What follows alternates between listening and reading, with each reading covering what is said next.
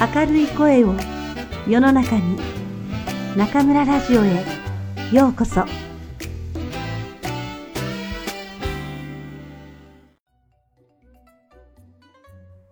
中村先生の美味しい記憶餃子。年越しが2ヶ月間にわたると書くときっと驚かれるだろう。でも中国で暮らせばそれが本当のことだとわかる。12月中旬の忘年会に始まりクリスマスパーティーで盛り上がって紅白歌合戦で1年を締めくくる日本バージョンが終わると中国バージョンのスタート。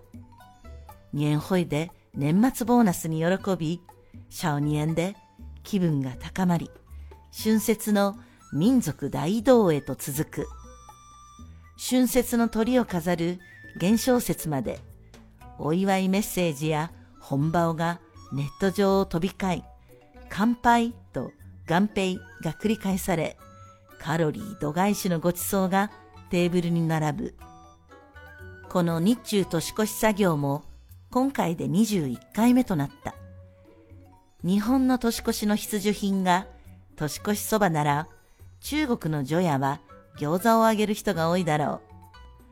私の好きな食べ物ランキングの常連で、包む食文化の傑作、餃子。日本の餃子は焼き餃子。実家ではスーパーで餃子の皮を買ってきて自分たちで包む。手先が不器用な私はひだがうまく作れなくて、焼いている時によく爆発したものだ。まあ、形はどうあれ、うまいものはうまい。高校生の頃は一人で30個ぐらい食べていたな。大学時代に留学生として北京にやってきた時、初めて水餃子を食べた。おかず感の強い日本の焼き餃子と違って、もちもちの皮がつるっと口に滑り込む中国の水餃子は、水豚の親戚みたいで、全くの別世界。注文はいつも万人で、日本の女の子も結構食べると驚かれたっけ？2003年にもう一度中国にやってきてから、一体どれぐらい餃子を食べてきたのだろう。仕事が夜遅く終わる私にとって、真夜中まで空いている餃子屋は強い味方だ。出張や旅の途中で出会う餃子も忘れがたい。湖が多い湖北省武漢では、名産のレンコンを使った餃子が美味しかったし、遼寧省大連の空港で食べたパーイの餃子は絶品だった。新京レストランで食べた羊肉の餃子はエキゾチックな顔をしていたし、甲州に行けばエビ餃子が私を待っている。ああ、いつかは東北地方で本場のスワンツァイ餃子を食べてみたいものだ。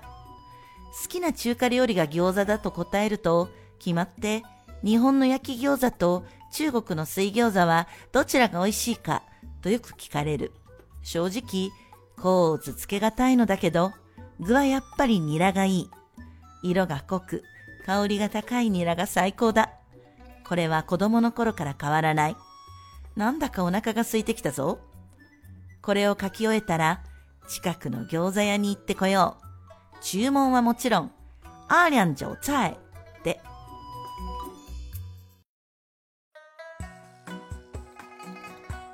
来た来た。えっと、こっちがくんくんのチンツァイね。タレはどうする？醤油とラー油で。先生は？私はいつものお酢とトーラージャ日本の人にとって餃子といえば焼き餃子ですけどタレはどうしてるんですか？オーソドックスなのはお酢と醤油にラー油を垂らしたものだね。最近はグルメ番組の影響でお酢に胡椒をたっぷり入れたものも人気があるみたいだけどそうだ思い出しました。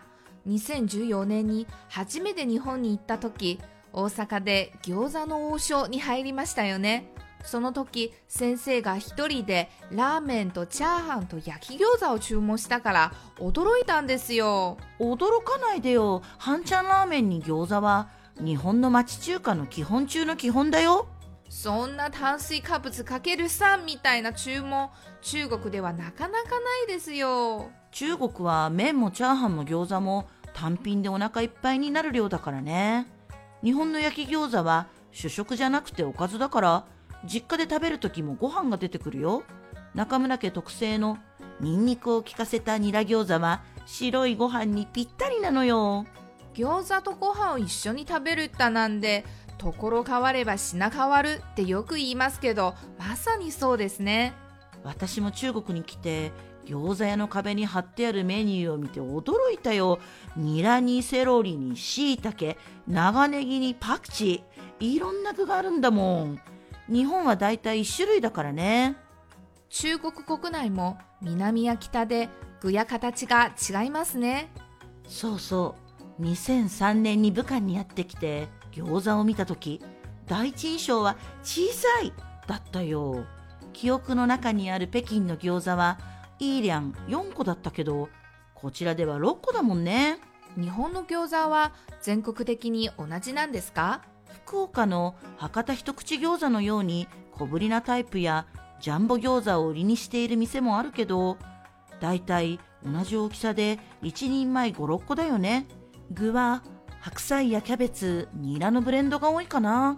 最近は日本の中華もガチ化が進んで、水餃子を出す店も増えたみたいだよ。きっと水餃子ファンが急増しますよ。